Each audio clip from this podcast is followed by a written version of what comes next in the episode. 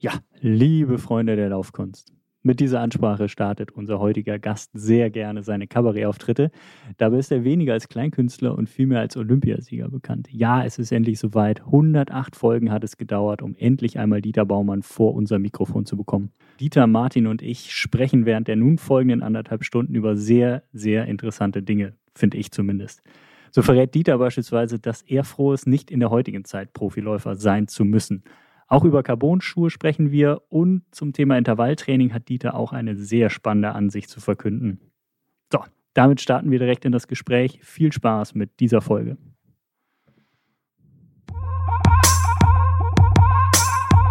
Ich bin total geflasht. Wir, unseren Podcast gibt es jetzt, Henning, seit wie vielen Jahren? Seit zwei Jahren, ne?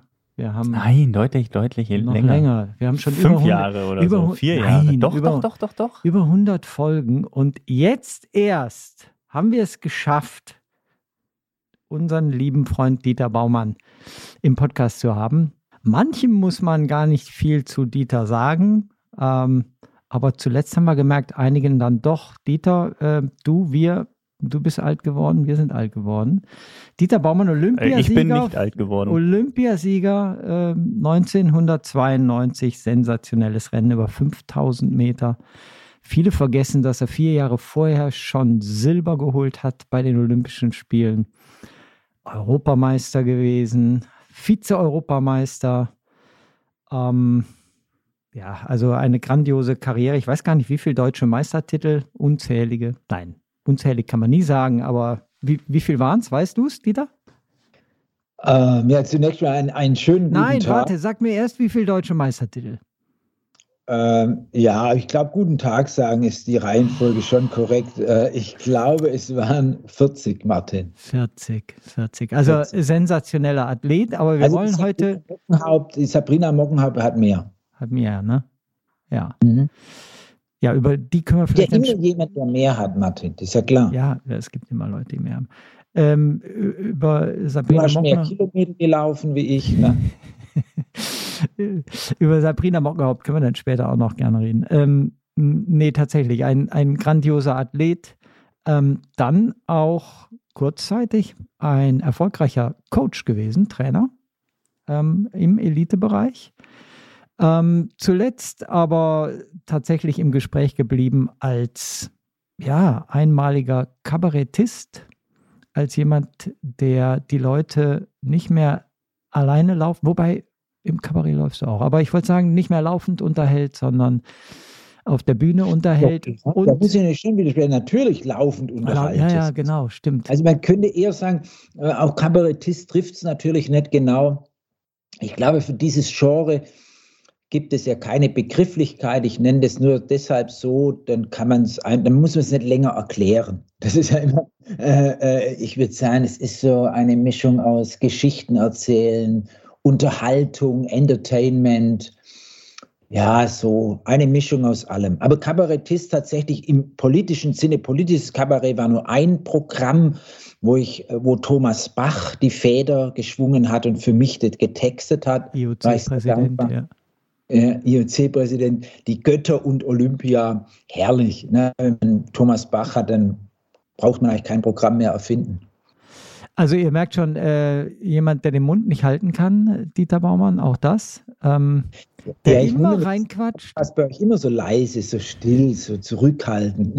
Komisch ich, ich, ich, würde gerne starten. Ähm, du bist ja weiterhin, auch das muss man unbedingt erwähnen, ganz nah dran an der Szene, dadurch, dass deine Frau Isabel eine ganz erfolgreiche Trainerin ist. Auch das über Jahrzehnte inzwischen. Ähm, man sagt ja auch immer, sie hätte dich auch trainiert damals. Äh, ich weiß gar nicht, inwiefern das wirklich stimmte. Stimmt das? Ich habe sie am Rand stehen sehen, aber das kannst du, damit können wir vielleicht mal einsteigen. Erzähl mal so, ich will mit früher anfangen, Henning, ist das okay? Ja, ja, ich werde auch nur was sagen, wenn ich das Gefühl habe, dass ich irgendwie zu diesem Gespräch zwischen euch beiden irgendwas beitragen kann. Ja, du bist ja halb so alt wie wir, deswegen musst du einiges beitragen. Wir sind ja in manchen Dingen nicht mehr äh, zeitgemäß. Da musst du immer reingrätschen dann.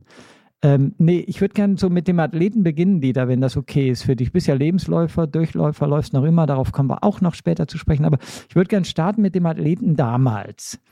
Äh, weil, ob du es glaubst oder nicht, es gibt tatsächlich Läuferinnen und Läufer, die, Entschuldigung, dich nicht kennen. Das kann man sich gar nicht mehr vorstellen. Der das kann ich damals, auch nicht glauben. Olympiasieger, war Isabel wirklich dein Coach? Damit will ich jetzt mal loslegen. Ich glaube, jeder Athlet braucht einen Coach oder Athletin. Also ich glaube nicht, dass es jemand alleine kann und ich konnte es auch nicht alleine. Und äh, ich würde schon sagen, äh, das ist eigentlich alles sehr, sehr lange her, wenn du jetzt über mein Athletenleben reden willst. Und ich kann mich an viele Dinge gar nicht mehr erinnern. So lange ist es her.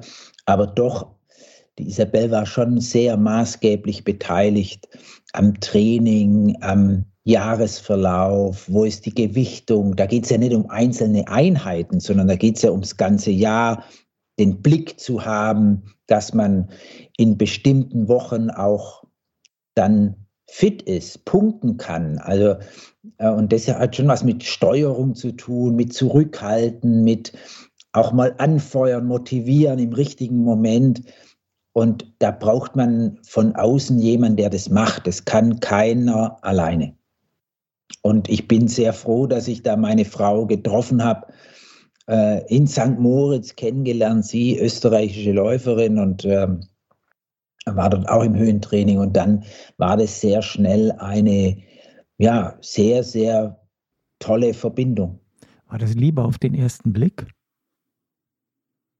Ach Gott im Himmel, auch noch solche romantischen Fragen. Wenn man so will, war das Liebe auf den ersten Schritt. Ach komm, ja, wie geht das? Also die kam vorbeigerannt und du hast gedacht, ach, die ist aber nett oder? Das interessiert ja, mich jetzt wirklich. Ich habe ein Fahrtspiel gemacht. Ich habe ein Fahrtspiel gemacht, da kam mir sie entgegengelaufen und da habe ich gedacht, jetzt habe ich eine Option, äh, wenn ich da links und nochmal links, vielleicht erreiche ich sie nochmal und habe die Belastung zwei Minuten länger gemacht und habe sie nochmal gesehen. Ja, und dann hast du Hallo gesagt. Nee, nee, nee, nee. Wir sind beides Mal schweigend und äh, zwar mit einem Kopfnicken aneinander vorbeigelaufen, aber zweimal ist schon besser wie nur einmal. Ja. Und, und wie ging es dann weiter? Habe ich noch nie gehört, das interessiert mich jetzt gerade. ich, ich, ich überlege ernsthaft, das ist gar kein Zögern. Äh, liebe Freunde der Laufkunst, ihr müsst euch keine Sorgen machen. Äh, ich habe mir ja sagen lassen, Podcast ist sowas ähnliches wie Küchentisch sitzen und erzählen. Hm, bin ja da nicht so drin. Deswegen stelle ich mir gerade vor, ich sitze mit Martin Grüning äh, am Küchentisch. Aber das, das Interessante ist, der ist ja kein Ferrero Rocher, ist auch Quatsch. Ne? Das macht das so du Zeug. Ne? ab. Du willst das jetzt nicht auf den äh, Punkt bringen. Wie ging es dann weiter? Ihr habt euch zweimal gesehen beim Partspiel. Wir ja, reden jetzt nicht den ganzen groß, Podcast ja darüber. Groß. Da gibt es ein, ein Stadion und da ist man jeden Tag und dann begegnet man sich. Das ist ganz einfach. Eine sehr sportive Verbindung. Bis heute. Und wie lange hat es gedauert, bis ihr dann ein Paar wart? Ja, man hat immer Trainingslager nun mal drei Wochen Zeit. Dann ist es rum. man steht auch gewisse, äh, das, äh, das heißt, da, da war es dann auch. Da kamt ihr auch zusammen. Also quasi, du hast nur diese drei Wochen Zeitspanne. Hat auch Vorteile. Dann vertändelt man sich nicht so. Ja. Ja, aber äh, sie hatte dann tatsächlich auch maßgeblichen Einfluss so auf dein Training. Aber kannst du noch mal so äh, sagen, ähm, was, wer, wer waren so die Leute, die damals ähm, dich und dein Training vor allen Dingen beeinflusst haben? Waren das andere Läufer äh, oder waren das Coaches? Wovon hast also wo hast du deine Expertise herbekommen? Woher wusstest du, wie man trainieren muss, um dann schließlich Olympiasieger zu werden? Ja, nein, das äh, ist ja dann irgendwann Part auch des Coaches sozusagen, der eigenen Beobachtung, der Diskussion dann miteinander sozusagen. Aber um, um einig den Werdegang vielleicht zu, voll, voll, zu vervollständigen, ich hatte ja äh, in meiner Jugend äh, sozusagen, wie das eben so ist, LG Alp Donau äh, im Verein Schellklingen hm, heute ja Weltkulturerbe, Hohler Felsen, diese Schnitzereien in diesen Felsen. Ja, ich will jetzt nicht zu weit gehen, aber ist schon irre, meine Region, ne, diese Höhlen, Höhlensysteme da. Äh, lohnt ein Besuch übrigens, bin ja Präsident von Pro Urmo, unserem Museum. Also bitte geht dahin. Wo besucht. in Blaubeuren? Blaubeuren, ja, da Blaubeuren. wo ich herkomme. Und ähm, dort hatte ich einen tollen Jugendtrainer, Gerold Ammann, der eigentlich Kugelstoßerinnen trainiert hatte und Stabhochspringer. Sein Sohn war auch ein erfolgreicher Stabhochspringer. Und jetzt kam ich daher, so als Läufer, der hatte keine Ahnung vom Laufen, hat er auch gesagt. Und der hat sich da reingefuchst und der hat da mit Fritz Hauser, dem damaligen Landestrainer WLV, zusammen sozusagen auch ein bisschen das Training ausbaldowert. Ich war dann auch sehr lange bei Fritz Hauser, immer bei Lehrgängen, bei Trainingslagern. Das natürlich auch geholfen hat, wenn man dann Kontakt hat zu anderen Läufern. Ich kam dann auch irgendwann mal in ein Kadertraining, da war ein Martin Grüning da, so ein Langträger. Nie gehört. Ja, genau, genau. Ich auch nicht. Ich auch nicht. Und ich glaube, mir hat es sehr gut getan, diese Lehrgangsgeschichten, dieses, dieses beobachten, was machen die anderen, was mache ich. Und dann hat man so ein Verhältnis gehabt und dann war so Diskussion im Dreieck, äh, Lothar Hirsch, der Bundestrainer, dann auch für Nachwuchs zuständig, äh, Fritz Hauser und eben mein Heimtrainer. Und dann erst später, also erst äh, 89, 90 hat dann die Isabel sukzessive übernommen und, und rutschte in diese Rolle rein. Und es war so ein, ein, ein sehr guter Übergang, harmonischer Übergang auch für einen Athlet. Es war gar kein Bruch, es waren keine Brüche, es gab keinen Bruch, sondern es war so ein, äh, ja, das war ein Reinwachsen, auch für die Isabel, für mich. Und irgendwann ab 90 haben wir das dann im Duo gemacht. Und es ist sicherlich, habe ich damals davon profitiert, dass ich viel, ich bin gerne gereist, ich kam durch die Welt, ich habe viele gesehen, viel Training gesehen, was andere machen. Ähm, damals natürlich so Said Awita, ne, das Maß aller Dinge, ähm, Jobes Ondieki, den wir in Flexdev bei unserem allerersten FlexDev-Reise äh, getroffen haben. Damals FlexDev völlig unbekannt. Äh, FlexDev war ja nur bekannt, weil äh, für Mexiko 68 die Olympiamannschaften sich auf die Höhe vorbereitet hatten. Dann war FlexDev vergessen sozusagen. FlexDev in den USA, heute, in USA, heute genau. Höhentrainingsdomizil. Genau, das Zentrum schlechthin. Damals, als wir dann dahin kamen, das war 89, außer Jobis und Ondieki und wir war da niemand.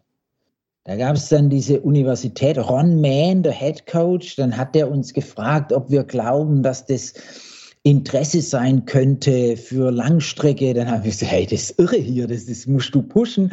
Drei Jahre später hat er das High Altitude Training Center gegründet. Ron Mann, also wir haben immer noch Kontakt zu ihm, ein ganz engagierter älterer Herr mittlerweile.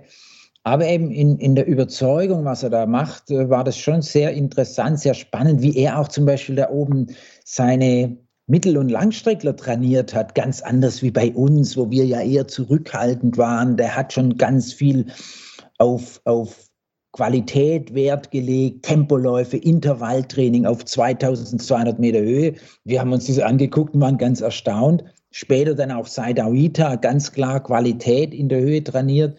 Die Kenianer machen das heute auch. Also wir haben da schon sehr viel mitgenommen, haben dann das rausgepickt, was für mich funktioniert und was eben nicht so gut war, haben wir einfach weggelassen. Und ähm, ich glaube, das ist ein, ein, gutes Stichwort auch äh, mit eins deiner Erfolgsrezepte war wirklich, dass du und ähm, eben auch Isabel als deine Partnerin und Trainerin, dass ihr äh, sehr, sehr offen wart und ähm, wirklich gar keine Scheu hattet, durch die Welt zu reisen und den, den besten Athletinnen und Athleten, ich sage jetzt mal hinterher, du warst ja selbst mit der Beste und äh, du bist ja auch einer der ersten gewesen, die dann in Kenia tatsächlich mal vor Ort geguckt haben, was die da eigentlich machen. Ne? Wann, wann warst du das erste Mal da? Das erste Mal in Kenia, dann äh, waren wir nach, nach Barcelona ähm, ja, ich hatte ja den 93er ein Seuchenjahr insofern, dass ich hm, ständig verletzt war, Achillessehne.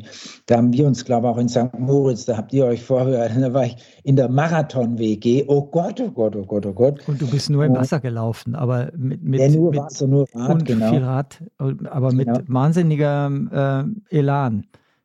weiß ich noch, Aquajoggen, ja, ja, war da, nee. Aquajoggen war auch noch nicht so richtig populär und du nee. hast da äh, Runde um Runde um Runde in der Höhe gedreht. Also ich, das äh, muss ich auch sagen, das mit dem Wasserjoggen, das, das muss ich sagen, das war schon natürlich verrückt, in der Zeit auch verrückt. Ich kann mich erinnern an einen Ausflug, da war ich in der Eifel beim Physiotherapeut Jürgen Melzen, Melzer, der in der Nähe von Mayen äh, seine Praxis hat, äh, in Kaisersesch. Und ich bin dann nach Mayen gefahren ins Hallenbad und dort hat man mich nicht ins Wasser gelassen, weil ich diese Weste dabei hatte. Dann hat der Bademeister gesagt, nee, mit Kleidung darf man nicht in die, äh, in, in, ins Wasser. Ich sage, das ist keine Kleidung, das ist ja das was zum Schwimmen. Dann sagt er, nee, äh, wenn ich nicht schwimmen könnte, soll er ins Nichtschwimmbecken gehen. Sage, aber ich kann doch schwimmen. Ich konnte ihn nicht überzeugen. Das war großartig. Also ja, die Weste übrigens auch eine schöne Verbindung zu, von Markus Rüffel. Markus Rüffel, Schweiz, also du merkst schon, wir ja. sind jetzt ganz, Henning, auch wenn dir jetzt die Namen alle nichts sagen, mach nichts, du bist noch jung. Markus Rüffel, Silbermedaillengewinner von Los Angeles, 5000 Meter. Mit ihm war ich zweimal in Neuseeland unterwegs. Er schon uralter Athlet, ich junger Kerl. Und da hat er für seinen Laden in der Schweiz Rüffelrunning, er hat damals ja äh, auch mal einer der ersten, der so einen Laufshop Sport, hatte. Shop, alle, alle haben gesagt, bist du verrückt? Ein Laufshop geht ja gar nicht und so. Und er hat ihm in Amerika eingekauft, so, so, so Gimmicks. Unter anderem eine Wettwest.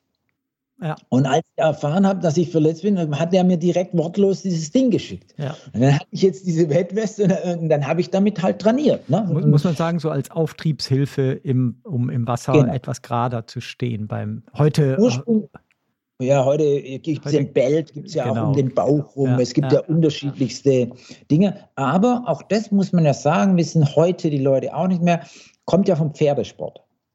Übrigens. Ach. Okay. Ja, die, mit den verletzten äh, Galopprennpferden geht man ins Wasser. Übrigens auch äh, die Treadmill mit unter Wasser. Also wir mal Air, Air Treadmill heute, diese, ja. äh, äh dass man mit Luft äh, sozusagen das Körpergewicht wegnimmt, kommt auch von den Pferden. Die machen das im Wasser.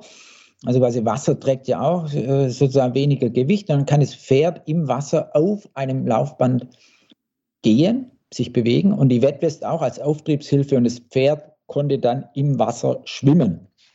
Also all diese Dinge kommen eigentlich ganz häufig, wenn man mal hinschaut, aus dem Pferdesport. Die sind da professioneller als wir Läufer offensichtlich. Ich glaube, Henning, da geht es einfach um mehr Geld. okay, auch, auch eine Möglichkeit. Wobei, ähm, Dieter hat sich viel von den Pferden abgeguckt. Ähm, ich kann mich an eines unserer ersten Seminare erinnern, wo ähm, Dieter den Teilnehmerinnen und Teilnehmern gesagt hat, zum Thema Stretching, habt ihr schon mal ein Pferd stretchen sehen? Und dann haben die so ein bisschen komisch geguckt, hatte natürlich noch keiner. Und damit war Dieters damalige Einstellung zum Thema Stretching eigentlich ähm, klar.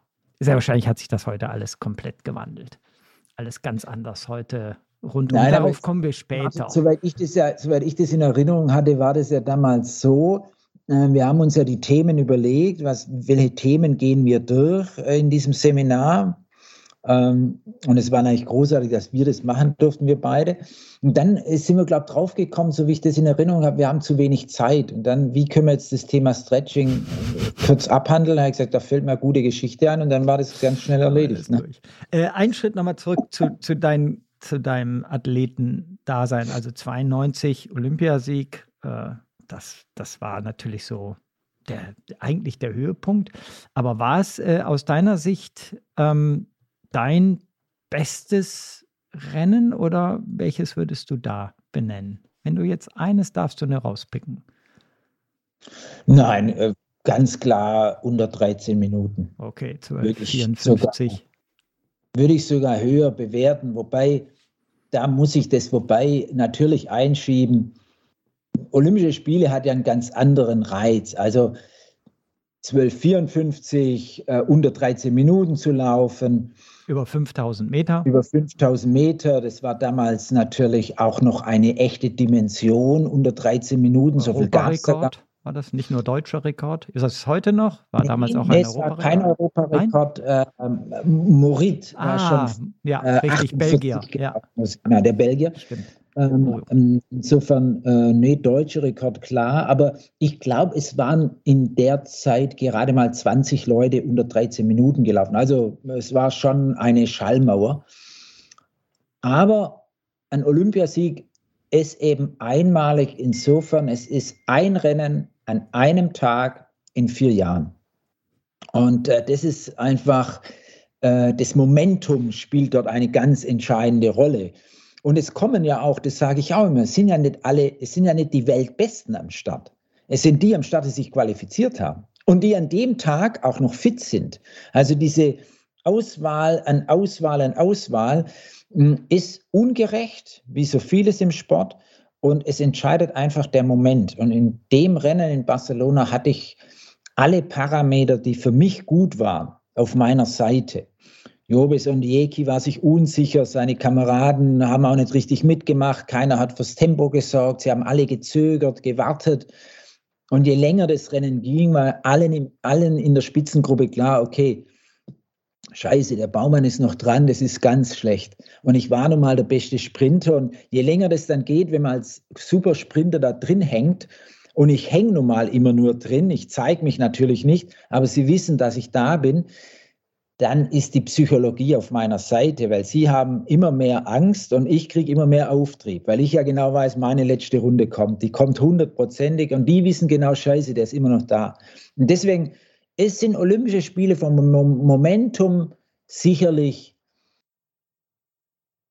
ja, einzigartig. Das, das muss man so sagen. Aber Zürich von der Performance, von, von, von der Ansammlung in diesem Rennen an Weltklasse-Leuten, das war schon richtig, richtig toll.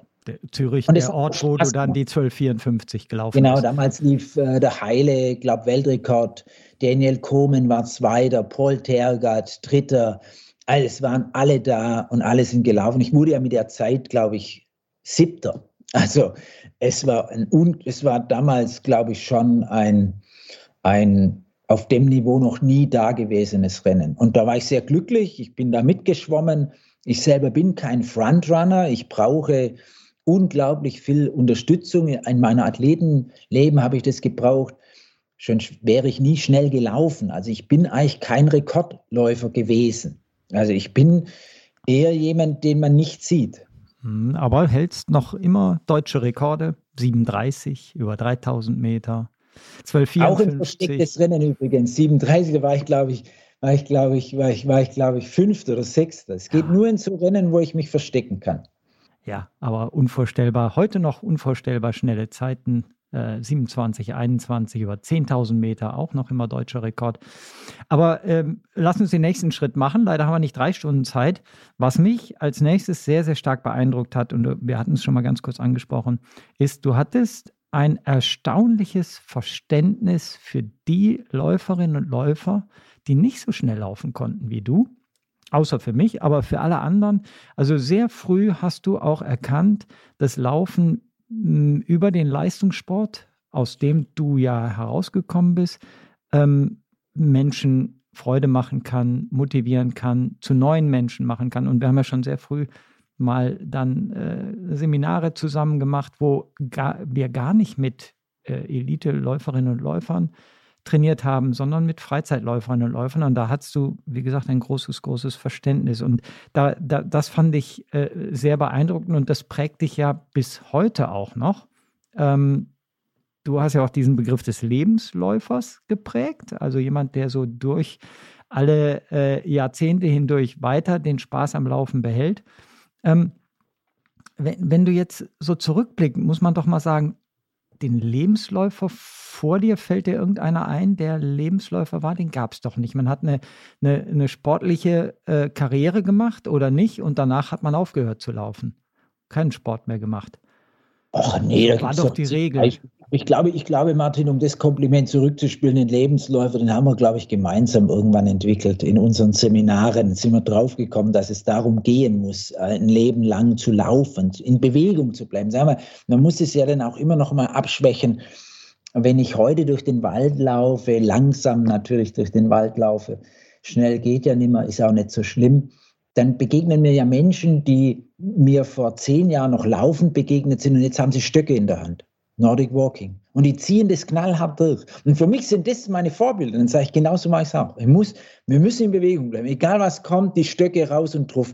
Also sagen wir, deswegen spreche ich da gar nicht so gerne mehr mittlerweile vom Laufen als Lebensläufer, sondern von der Bewegung. Wir müssen in Bewegung bleiben. Und wahrscheinlich, wenn wir jetzt ganz philosophisch werden wollen, dann, dann muss es ja auch gelten, geistig in Bewegung bleiben, in Bewegung bleiben, offen bleiben, ähm, neue Dinge denken, zulassen, auch im Alter zulassen, also nicht nur als junge Menschen, sondern immer neugierig, neu, sich neu erfinden wollen. Also auch so ein Begriff, den ich als Lebensläufer da rein interpretiere. Und dann wären wir sehr philosophisch, aber das, äh, glaube ich, trifft das Lebensläufer. All das müssen wir damit auch meinen, wenn wir das auf das Leben äh, äh, übertragen wollen.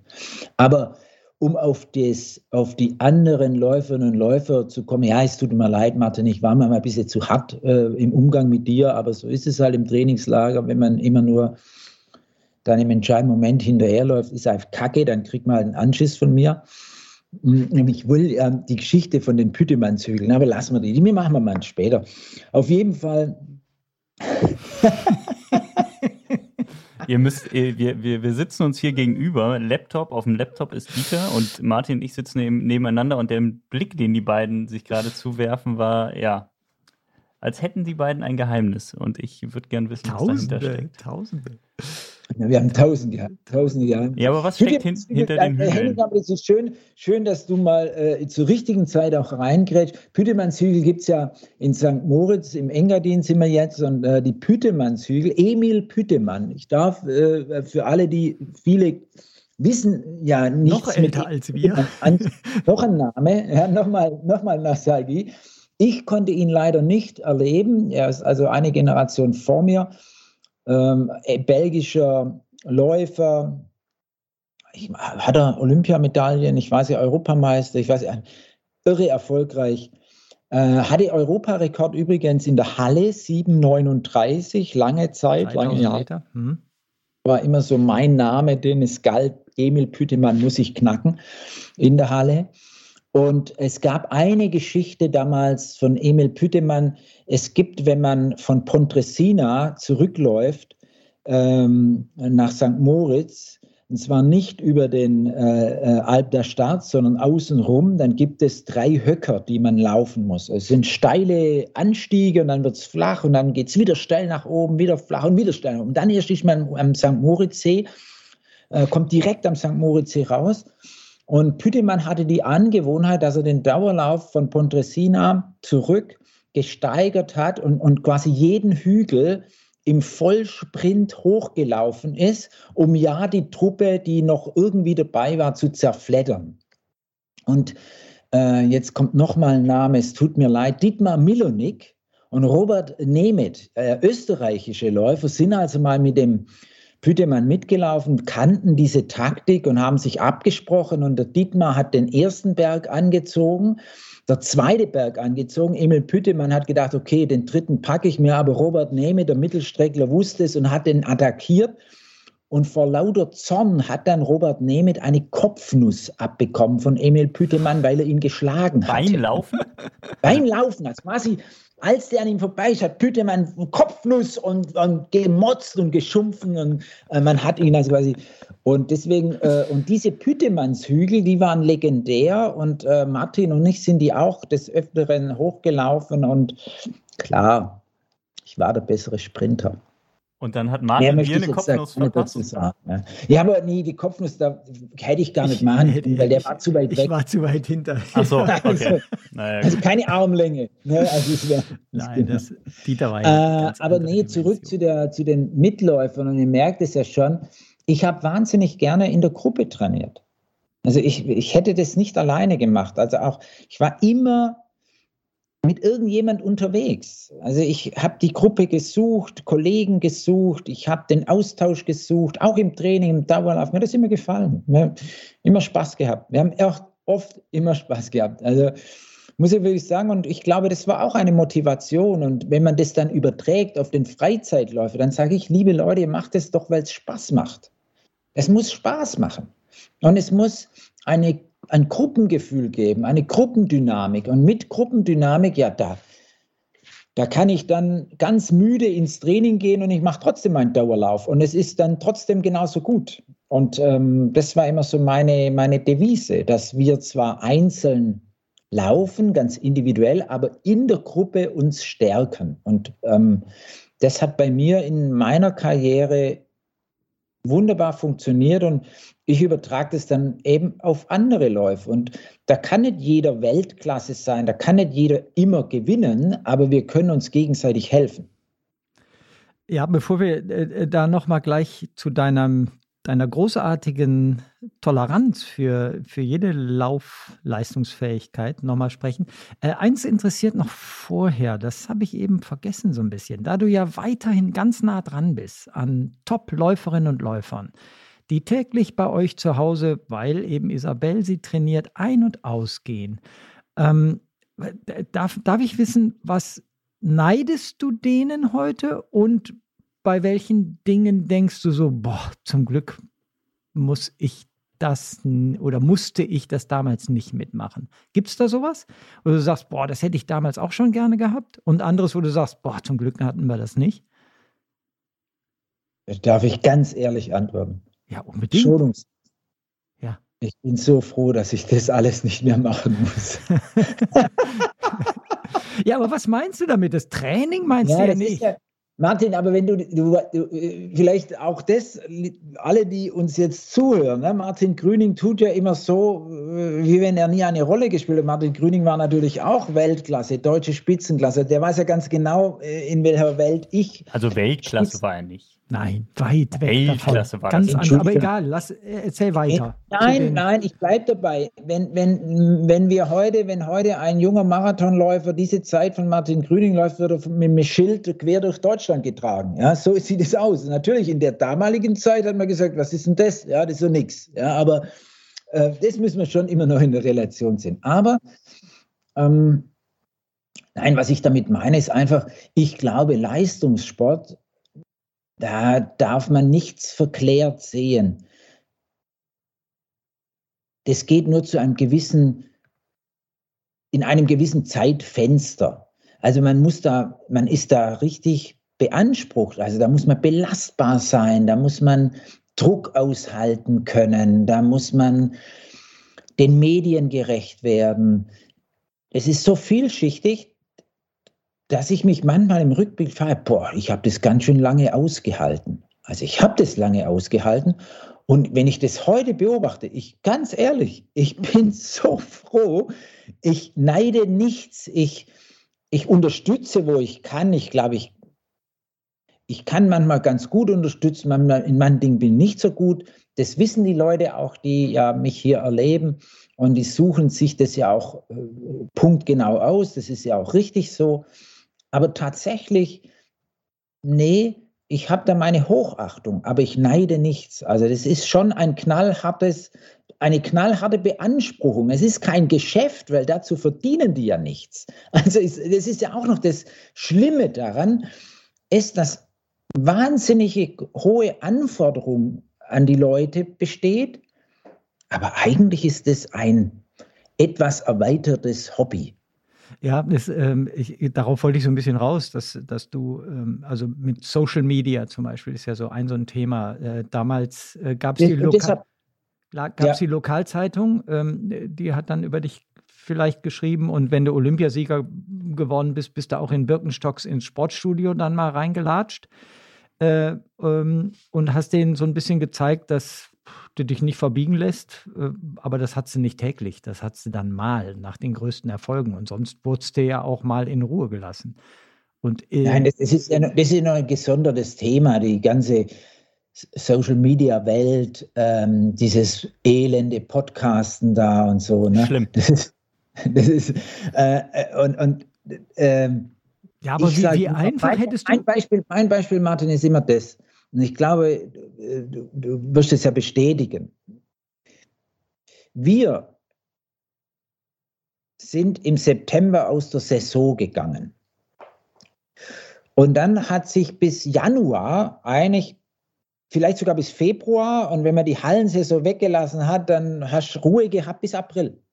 Also für mich war das immer September bis Januar, hat kein Mensch nach mir gefragt. Es wollte auch keiner wissen, wie schnell ich meine Tempoläufe mache, ob ich sie mache, ob ich sie weglasse, ob ich doppelt so viel mache. Es hat keiner gefragt, äh, ob ich neue, neue Erkenntnisse in, in Doppelbelastungen morgens, abends habe oder sonst was. Das war schnurzegal. Und ich glaube, diese Freiheit und auch diese Drucklosigkeit, einfach trainieren, zur Ruhe kommen, zu Hause sein, Heute sind die ja gar nicht mehr zu Hause, die sind ja nur noch unterwegs. Die sind ja, die, die, tingeln von Südafrika nach Kenia, nach Flagstaff, zurück nach Südafrika, wieder nach Kenia. Und ich frage mich, wo sind die Leute zu Hause? Und ich glaube, zu Hause sein ist schon wichtig. Zu wissen, wo bin ich zu Hause? Wo komme ich zur Ruhe? Wo kann ich bei mir sein? Also wirklich bei mir. Und dieses bei mir sein findet durch die sozialen Medien ja im Grunde genommen statt ständig. Oberkörper, Oberkörper ohne, müssen sie ihre Tempoläufe machen, müssen ihre, ihre nicht vorhandenen Muskeln zeigen, ja, ihr Sixpack. Keine Ahnung, alles natürlich anstrengend. Ich sage immer, das kann man alles machen, das ist auch vielleicht der heutigen Zeit geschuldet, aber, und jetzt kommt wieder Markus Rüffel, Achtung, Markus Rüffel hat irgendwann zu mir gesagt, stell dir vor, dein geistige Kraft ist ein Topf, der ist gefüllt. Und mit jeder Aktion, die du machst, mit jedem Rennen, mit jedem Interview, mit allem, was du machst, schöpfst du eine Kelle aus. Und irgendwann ist der Topf leer. Und dann geht nichts mehr. Und, und ich, ich versuche den Leuten dann schon immer zu sagen, hey, denk immer an deinen Topf, der muss auch mal wieder aufgefüllt werden. Du musst dich regenerieren. Und zwar nicht nur trainingstechnisch regenerieren, sondern auch in der Beanspruchung der Öffentlichkeit regenerieren. Es muss nicht immer jeder alles wissen, was man trainiert. Das ist ein totaler Quatsch. Will das jemand von dir hören, von den Athletinnen und Athleten, die du jeden Tag siehst? Oder schütteln die den Kopf, wenn du denen diese Dinge erzählst? Mal ganz ehrlich. Ja, ja also ich, ich weiß nicht, ob sie das hören wollen. Ich sage es trotzdem. Was mich jetzt noch interessieren würde, Dieter, wie bekommst du das mit, was heute so passiert? Also wenn du sagst, sie sind in Kenia, in Südafrika, laufen Oberti äh, oberkörperfrei. Ich habe jetzt gerade ein paar Leute vor Augen, die du meinen könntest. Äh, bist du dann selber bei Instagram und äh, scrollst da durch? Oder äh, hörst du das dadurch, dass dir das äh, die jungen Leute dann sagen? ja, das ist ich muss tatsächlich kurz ein Be so Real machen. Be Real. Ich bin nämlich hier. Äh. Also be real, ja, mach, mach, äh, keine Ahnung. Ist das eine Suppe oder was ist das? ist, das, das, passt naja. gerade sehr gut. Du sprich einfach weiter, Dieter. Ignoriere okay, Martin. Ähm, ähm, nein, also ich, ich sehe niemand, aber ich, man erzählt mir das. Also okay. äh, man, ich höre alles nur vom Hören sagen und nur vom Hören sagen merke ich schon, dass ich mich da unwohl fühle. Also mir, mir bereitet es ganz großes Unwohlgefühl, wenn ich mir nur vorstelle, ich bin jetzt in Athletenposition und, und oder wer in dieser Position, boah, ich, ich glaube, ich würde das nicht überstehen. Ähm, ich war ja auch mal eine ganz kurze Zeit auf Facebook, weil alle Welt äh, der Kulturszene zu mir gesagt hat, ja, um dein Programm zu promoten, dass Zuschauer kommen, du musst ja darauf hinweisen, was du machst, schon kleine Sequenzen und so. Und dann war ich auf Facebook und so. Und nach zwei Jahren war mir klar, nee, Freunde, der, also ich bin ja irgendwie zu der Erkenntnis gekommen, ich muss nicht überall sein. Das ist Blödsinn. Das kostet mich zu viel Kraft, zu viel Zeit, lasse ich sein. Und interessanterweise, es kamen nicht mehr und nicht weniger Zuschauer vorher und nachher. Also äh, ich glaube, es wird alles auch ein bisschen äh, insofern bewertet. Jeder bewertet es, dass es für ihn passt. Ähm, aber ähm, ich behaupte jetzt einfach mal, für mich persönlich wäre das alles, muss ich das nicht mehr machen, Gott sei Dank. Für mich persönlich, Gott sei Dank. Ich vermisse auch nichts. Und alle Geschichten habe ich vom Hören sagen und weiß aber, oh, wenn man sich dem aussetzt, dann hast du noch neben deinem Training eine zweite große Belastung, die für den Leistungssport nicht äh, nicht förderlich. Aber glaubst du nicht, dass es heute dazugehört? Weil du sagst ja selbst, Geld verdienen ist schwierig. Als, als heutiger Top-Sportler, die du, du hast eben irgendwie gesagt, sind ja dann eigentlich ist es nur ein erweitertes Hobby.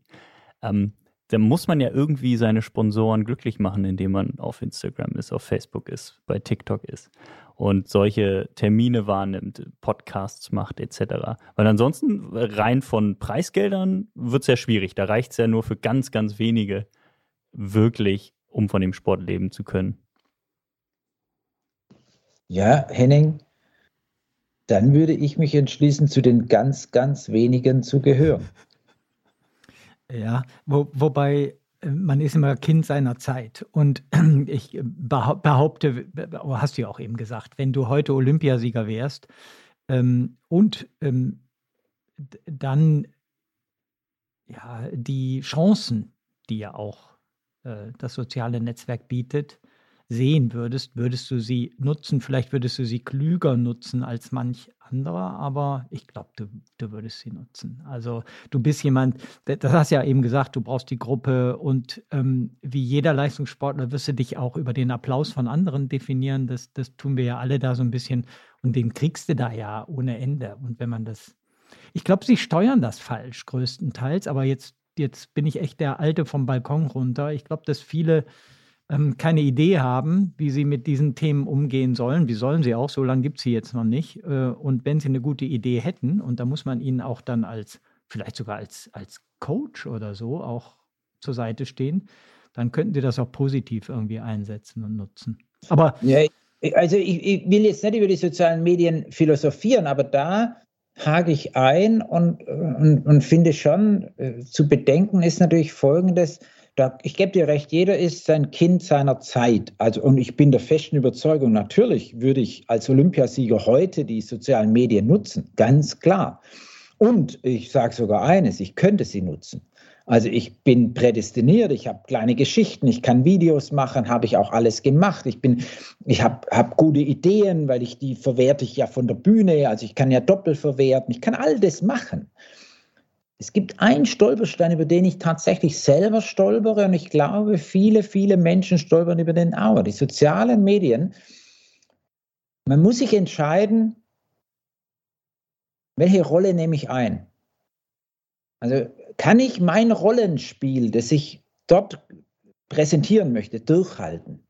Oder muss ich irgendwann zu viel Privates weil ich ja immer weiter gezwungen werde, immer nochmal nachzulegen und nochmal eine Geschichte, nochmal eine Geschichte. Irgendwann fällt mir keine Geschichte ein und dann rutsche ich ins Private. Dann ist plötzlich der private Dieter Baumann in Social Media. Das, was ich nicht will. Also das heißt, ab dieser Kante würde ich sagen, nee, wenn meine Rolle, wenn ich meine Rolle, meine öffentliche Rolle nicht durchhalten kann, dann kann ich nicht auf die sozialen Medien. Und ich glaube, darüber stolpern ganz viele Leute, und das zehrt, das zehrt auf, weil man ja von seiner Person etwas abgibt, immer hergibt, immer noch mehr und noch mal eine Scheibe, noch mal eine Scheibe. Und ich glaube, das tut äh, äh, nicht jedem, also ich will das gar nicht verallgemeinern, aber ich glaube, dass wenn man nicht sattelfest ist, macht es was mit den Personen und ich glaube, das beeinflusst nicht positiv. Hm. So, Cut. Aber eine Frage jetzt trotzdem noch. Was du unbedingt den heutigen Athletinnen und Athleten neidest, sind die neuen Carbon-Schuhe, richtig? Dieter ist doch Bahnathlet. Was will der mit Carbon-Schuhen? Richtig, gibt es ja auch in Spikes jetzt die neuen Supersteig. Das neidest du. Weil dann steht da statt 1254 nachweislich ja 1244. Ne? Ja, aber das neidest du. läufst jeden Tag so einen Schuh, Nein. richtig? Nein. Was? Nein. Also, ich muss ganz ehrlich sagen, äh, ich, ich, ich flehe meine ASICS-Leute immer an, schickt mir den ältesten ja, Schuh, den im Lager findet und äh, quasi, dass ich ihn noch laufen kann. Ach komm. Ich bin tatsächlich oldschool beim Laufen. Boah, da verpasst du was, ne? Du verpasst ja. was. Ich kann es bezeugen, bei Dieter ja. vor der Tür stehen nur alte Laufschuhe. Und Aber du angezogen hat er auch nur alte, als ich da und, war. Und Martin, ich sage dir eins, ich verpasse folgendes wenn ich Carbonschuhe anziehe, dann verpasse ich einen Physiotherapeutentermin, weil äh, ich dann verletzungsfrei aus dem Wald rauskomme. Wenn ich aber Carbonschuhe anziehe, dann tut mir sofort was weh. Und dann, Alles ja, also da musst du umsteigen. Du musst umsteigen. Dieter. Wirklich. Nein, pass mal auf, ich steige dann um, wenn du die fünf Kilometer schneller läufst wie ich. Jetzt, Fünf, ne? Aktuell. Ja, da, ja, muss, da muss man jetzt ähm, sagen, im Hintergrund, ähm, ich bin von Dieter angefixt worden. Er hat ja das Jahr der fünf Kilometer gemacht, wo er jeden Monat einmal einen fünf Kilometer Test machen musste. Er hat sich selbst dazu gezwungen. Und das hat mich äh, dann auch motiviert. Also, liebe Leute, ich lag immer meilenweit zurück. Also wir sind nicht gegen, also nicht direkt gegeneinander gelaufen, sondern man ist dann irgendwo gelaufen. Äh, keine Chance überhaupt keine Chance. Nee, nee. Also, was, solange, was, das so ist, solange das so ist, ziehe ich meine alten Schuhe an. Oh, ganz kurz, was läuft Dieter Baumann heute über fünf Kilometer? Noch. Wenn es drauf ankäme, ja, jetzt flach. Ja, wobei, da muss ich einen Satz dazu sagen. Es war total spannend in der Selbstbeobachtung auch. Ich habe immer von mir behauptet, ich laufe eigentlich keinen schnellen Schritt mehr. Das ist alles Quatsch. Aber wenn man dann mal wieder damit anfängt, das ist dann schon irgendwie, äh, äh ist, äh, werden da so, keine Ahnung was geweckt. Meine Muskelzellen haben dann reagiert, haben gesagt, hey, das können wir, das ist geil. Ähm, und was ich auch gemerkt habe, kleiner Trainingstipp, bevor es zu Zeiten kommt, macht keine Tempoläufe. ja, das habe ich auch gelernt. Nee, mach keine. Tempoläufe führt zu Verletzung. Und dann kann man gar nicht mehr schnell laufen. Also das heißt, man muss in unserem Alter, liebe Leute, die jetzt alle zuhören, ihr seid ja eh so alt wie wir, Martin und ich. Ne? Also Henning, du bist mal raus. Also, ähm, keine Tempoläufe, weil sonst verletzt man sich und dann kann man gar nicht schnell laufen. Also das heißt, man braucht so eine Balance zwischen was geht noch an Dauerlauf und gesteigerter Dauerlauf? Es reicht schon. Und aus dem Training aus einfach Haut drauf und Schluss, ohne Rücksicht auf Verluste. Das übersteht am man. Tag X. Am Tag X, ja. Am Tag X, genau. Und so habe ich es dann gemacht und das war am besten. Also habe ich allerdings natürlich oft so rund um 19 Minuten, Henning, um diese Frage zu beantworten, 19 Danke. Minuten fast immer. Dann gab es Aussetzer, einen nach oben, verletzungstechnisch 27 Minuten. Gut, dass mich keiner gesehen hat auf dieser Strecke. Und, äh, aber ich habe es gemacht. Ich habe gedacht, okay, ich muss, es ist Ende des Monats, ich muss jetzt fünf Kilometer laufen. Habe ich gemacht, war aber schrecklich. Und ansonsten Aussetzer nach unten gab es auch. Drei, viermal 18, 15 bis 18,30 und einmal 17,42. Kann man auch nachlesen. Am Dorflauf habe ich das gelaufen in Nordkirchen. Nordkirchener Dorflauf. 4,5 Kilometer lang die Strecke. Ja, fünf Kilometer. Ab, und äh, die haben mir versprochen, es ist abgemessen, also offiziell vermessen, fünf Kilometer. Ja, krass. Nicht schlecht. Ja, 17, das fand ich jetzt auch, fand ich okay. So, warte mal, mit Carbon-Schuh 4% schneller würde bedeuten unter 17. Nein, stimmt nicht ganz, aber an nee, die 17 ran. Überhaupt. An die 17 Liebe, ran. Lass dir nichts erzählen da tut dir nachher die Hüfte weh, das bringt überhaupt ja, gar nichts. Dich, musst du dich ganz langsam dran gewöhnen. Darf ich noch mal was einstreuen? Ja. Also Dieter hat ja gerade das Trainingsgeheimnis für euch jetzt offenbart, also keine Tempoläufe mehr machen. Aber du bist ja, kriegst ja noch mit, wie die Jungs und Mädels von Isabel trainieren. Und du weißt ja hoffentlich noch, wie du früher trainiert hast. Gibt es da Unterschiede? Wird heute was anders gemacht als früher? Ja, äh, darf ich ganz kurz alle Zuhörerinnen und Hörer, der Martin hat gerade ganz wohlwollend genickt, weil das wohl eine Frage ist, die. Ähm, ich fand das jetzt eine echte Fachfrage mal, weißt du? Ja, ich wollte mal von diesem Gelaber so jetzt loskommen. von uns, gell? Ja, das war richtige Frage. Aber interessante Frage, sehr interessante Fachfrage. Ja, gibt es da Unterschiede im Training heute? Äh, dieselbe Trainerin mit unterschiedlichen Ansätzen, vielleicht. Also, vom Grundgerüst würde ich das verneinen. Was, was mir aber auffällt, ist schon hm, das Dauerlauf, die Intensität der Dauerläufe ist höher wie bei uns. Es wird mehr Wert gelegt auf Qualität im Dauerlauf. So vom Gefühl. Und dann muss man noch unterscheiden Frauen und Männer. Frauen trainieren härter, sowohl im Dauerlaufverhalten wie bei den Tempoläufen. Es war aber auch schon immer so, Martin. Ich als die Männer, als die Männer. Du meinst jetzt die Männer. Ja, okay. Hm. Also quasi im Vergleich, hm. im Vergleich hm. der Verhältnismäßigkeit trainieren die Topfrauen härter im Dauerlauf, schneller, in den Tempoläufen schneller, wie die Männer waren, aber auch damals schon so. Ich erinnere mal an, an, an unsere, äh, äh, wie, wie haben sie alle geheißen? Ah, Sonja O'Sullivan. Mhm. Ja. Sandra, Sandra Gasser. Mit Sandra Gasser aus der Schweiz, eine Mittelstrecklerin, die in St. Moritz im Trainingslager war, die tauchte auf und hat gesagt, machen wir einen lockeren Dauerlauf gemeinsam. Er sagt, ja, wir machen einen lockeren Dauerlauf, aber auf keinen Fall gemeinsam. Und dann lief die zack, bumm, weg. Weg war die. Ne? Also diese Frauen haben grundsätzlich einen anderen Schritt. Ähm, ja, jetzt dürfen wir vielleicht einstreuen, dass, dass deine Frau gerade aktuell die, die äh, Hanna Klein und Alina Reh auch coacht die gerade richtig, richtig äh, durch die Decke gehen. Cool, ja. Ja, die Hanna hat jetzt natürlich ein, ein, ein Weltklasse-Performance hingelegt über 3000 Meter in der Halle.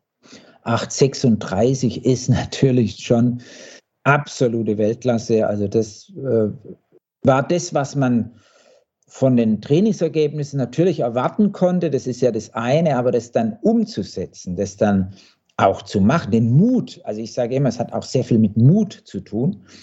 Ah, das muss man dann machen und das hat sie super gemacht. Bei der Alina Reh, da würde ich durch die Decke gehen. Na, da bin ich natürlich dann doch eher, jetzt kommt wieder der Mozzer. Ne? Also es ist ja nie perfekt.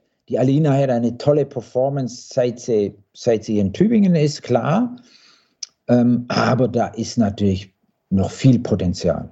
Die hat das noch nicht ausgeschöpft. Und insofern ist es bei der Alina Reh sehr spannend, wo das endet. Und bei der Hanna Klein ist in der Weltklasse äh, geändert. Die ist mittendrin, die beherrscht die Strecke bis 3000. Und wünschenswert wäre natürlich, wenn sie diesen Schritt über fünf dann auch noch gehen würde. Ja. Aber da braucht halt Mut. Also es hat, ist eigentlich nur noch eine Frage von, was traue ich mir zu. Finde ich jetzt ganz spannend, dass du doch da jetzt ganz nah dran dich zeigst, weil wenn wir beide sonst Kontakt haben, interessieren uns diese Dinge immer nur am Rand. und, und wir interessieren uns mehr um unser täglich äh, äh, über den Berg kommen, so ungefähr. Aber du bist doch, ja, jetzt merke ich, du bist doch nah dran. Bist doch mittendrin. Nein, es ist ja, ist ja auch logisch, Martin. Ich meine, dass ich nah dran bin, näher, keine Ahnung, meine Frau ist noch näher dran, aber natürlich tauscht sich die Isabel ab und an auch mit mir aus das bleibt ja nicht aus. Also äh, nochmal, so ein Trainingsgeschehen lebt vom Austausch. Also ich muss, da hat keiner alleine die Gewissheit an Wissen. Und, und ich sage auch immer, wenn, wenn, es gibt ja nichts von der Stange. Auf dem Niveau ist es, und das ist das Schlimme, es ist Try and Arrow. Ich kann nur ein Training probieren und dann kann ich gucken, okay, was kommt da raus? Scheiße, ist nicht das rausgekommen, was ich wollte. Also nächstes Training, Try and Error. Es, ist, es gibt nichts mehr, auf was ich mich in dem, auf dem Niveau verlassen kann. Und in, umso mehr muss ich ja mich umhören, was sagen die anderen, was meinst du, was machen die? Und, und dann muss man herausziehen, was könnte jetzt, und so arbeitet die Isabel, sie aus vielen Gesprächen, nicht nur mit mir, sondern mit vielen anderen, die international äh, als Coach tätig sind. Und dann überlegt sie sich, was könnte jetzt für die Hanna passen oder was könnte für die Alina Reh passen. Und das ist natürlich am Ende nicht dasselbe. Das sind ja zwei grundverschiedene Athletentypen.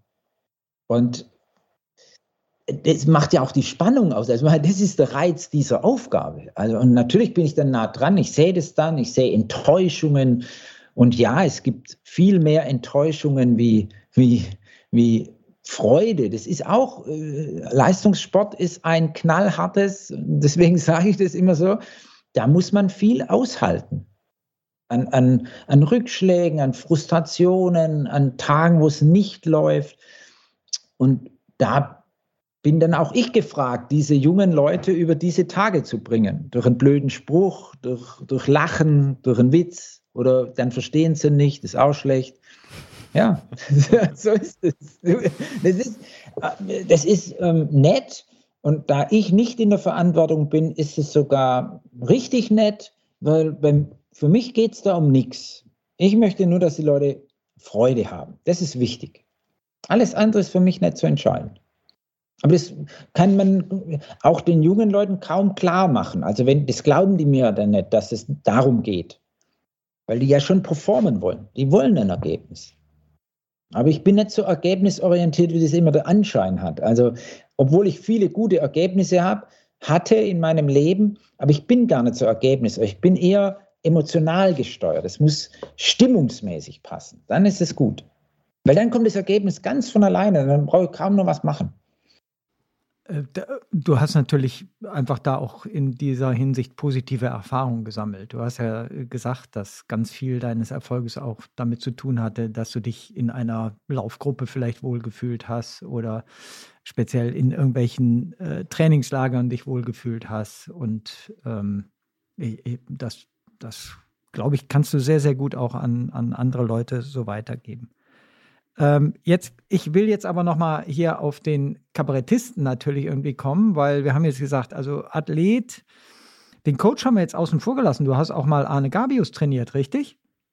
Ja, ja. Ja, Arne Gabius mal trainiert, natürlich. Arne Gabius trainiert, aber Wolfram Müller zeitlang betreut. Wolfram Müller, ja, natürlich. Filmon Girma in seinen letzten Jahren auch. Ja, alles äh, deutsche bis äh, europäische, ja, Arne ja sogar dann Weltklasse ähm, Läufer. Aber ich glaube, du bist so ein bisschen an dem Coachtum verzweifelt, ne? Weil die wollten dann nicht so, wie du wolltest. Und da fehlte dir, glaube ich, auf dem Niveau dann die Empathie. So empathisch du mit Fitness- und Freizeitläuferinnen und Läufern bist, so wenig empathisch, glaube ich, bist du dann mit denen gewesen, oder? Nö, da würde nee? ich, Mathe, du weißt, ich widerspreche dir ganz ungern, aber, aber in diesem Punkt, nee, meine, ist eine, für mich persönlich äh, hat sich das anders dargestellt. Also derzeit habe ich ja parallel schon die Bühne für mich entdeckt. Habe mein erstes Programm geschrieben, Körner, Currywurst, Kenia habe dann angefangen zu tingeln, das Ding zu verkaufen. Also ein Bühnenprogramm zu schreiben, würde ich mal sagen, ist einfach. Aber ein Bühnenprogramm verkaufen, das wird dann richtig schwierig.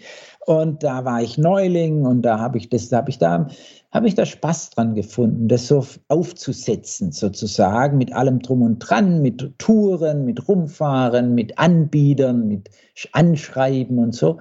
Und das kostet sehr viel Zeit, kostet auch sehr viel Kraft und irgendwann war für mich das ein zu großer Reiz, das zu probieren, in der Szene, wie man so schön sagt, sich zu etablieren. Und ähm, irgendwann switchte ich ja dann immer zwischen Wettkämpfen und Auftritt und Wettkämpfen und Auftritt und, und dann ist es irgendwann, hat mich das ziemlich viel Kraft gekostet. Wettkämpfe deiner Athleten. Wettkämpfe genau. deiner Athleten, ja ja. Wettkämpfe meiner Athleten, ja, genau, die Betreuung sozusagen. Und dann, dann, bin ich oft dann im Stadion gewesen, hat mein Theaterequipment schon dabei und bin direkt zum Auftritt gefahren. Ne? Also quasi, es gibt jetzt viele Kleinkunstkünstler, die sagen, hey Dieter, das ist wunderbar, das muss so sein, weil stell dir vor, du würdest dich nur auf diesen Auftritt konzentrieren, dann geht der schief. Du brauchst den Tag über Abwechslung und Ablenkung. Das hat, ist was Weiß dran. Wer zu ausgeruht ist, und auf die Bühne geht, der schießt über das Ziel hinaus, weil dann ist der so unter, unter Spannung sozusagen. Also ein bisschen zurückgezogen auf der Bühne ist gut, aber mir ging es ja, ich weiß es nicht, das ist jetzt, ich traue mich kaum zu sagen, aber ähm, ich mag es gerne stressfrei. Mhm. ich, ich, finde, warum, äh, nein, mir hat es dann irgendwann, war mir das, das ganz ehrlich gesagt auch nicht mehr wert, dieses Rumgefahren in ganz Deutschland zu Wettkämpfen und zur Bühne. Und dann habe ich mich für die Bühne entschieden. Das ist das eine. Und das andere ist, ich glaube auch, dass ich in der Rolle des Cheftrainers nicht gut bin. Also ich bin mehr im Hintergrund, obwohl es gar nicht zu meiner Person passt. Aber im Coaching passt es richtig gut zu meiner mhm. Person. Ähm, weil man muss sich ja auch mal vorstellen, wenn ich irgendwo bin, dann bin ich sofort irgendwie Mittelpunkt. Und dieses Mittelpunkt zieht ja, eigentlich sollen die Athleten im Mittelpunkt sein. Aber ich als Coach bin zu sehr im Mittelpunkt und ziehe zu viel an Aufmerksamkeit ab. Und eigentlich muss die Aufmerksamkeit dem Athlet gelten. Und ich kann das gar nicht selber steuern. Also ich kann gar nichts dafür, außer ich bin nicht da. Und deswegen glaube ich, bin ich in der Rolle des Coachings mehr im Hintergrund, dass ich gar nicht da bin. Ich bin zwar da auf der Arbeitsebene, aber nicht öffentlich. Und das, glaube ich, ist ganz wichtig, auch für die Athleten. Und ich glaube, die Rolle habe ich damals eben nicht gehabt und auch nicht getroffen. Und deswegen war es besser, das nicht zu machen. Das, das ja, ist sehr, sehr plausibel, sehr plausibel. Bei dem Kabarett, da äh, will ich jetzt nochmal so, so reingrätschen.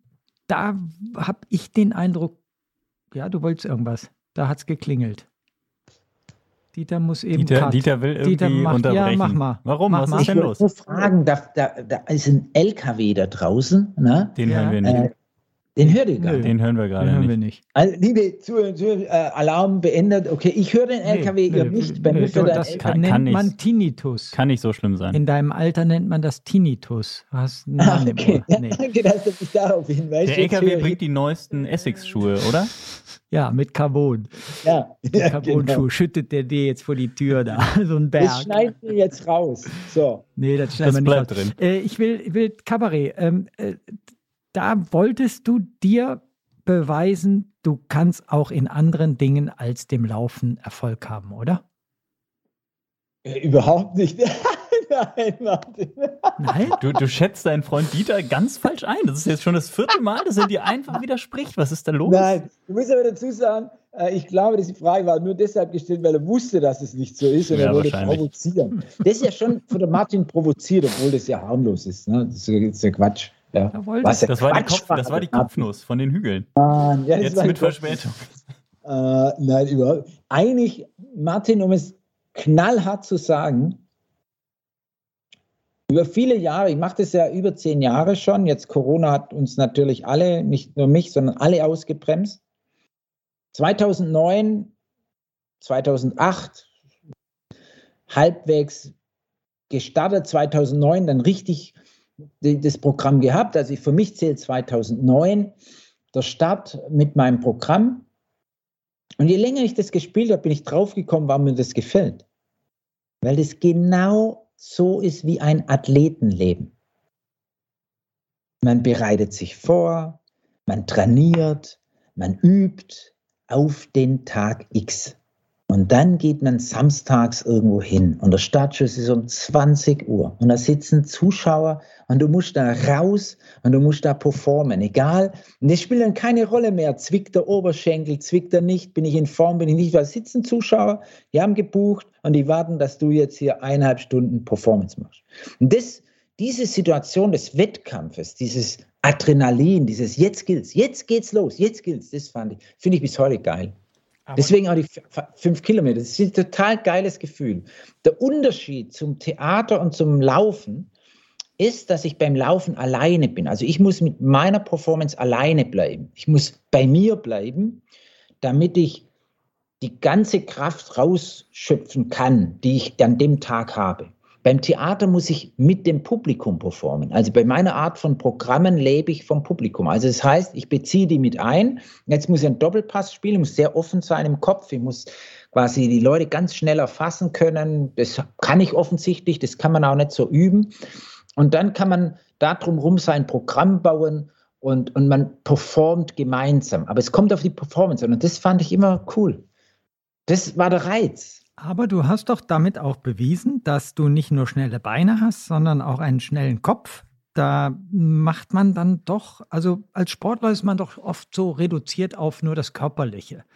Und mit dem Kabarett hast du doch auch gezeigt, dass du auch Intellekt hast, dass du ein intelligenter Mensch bist und kommst auch, hast auch eine Wirkung in ganz anderen Gesellschaftskreisen.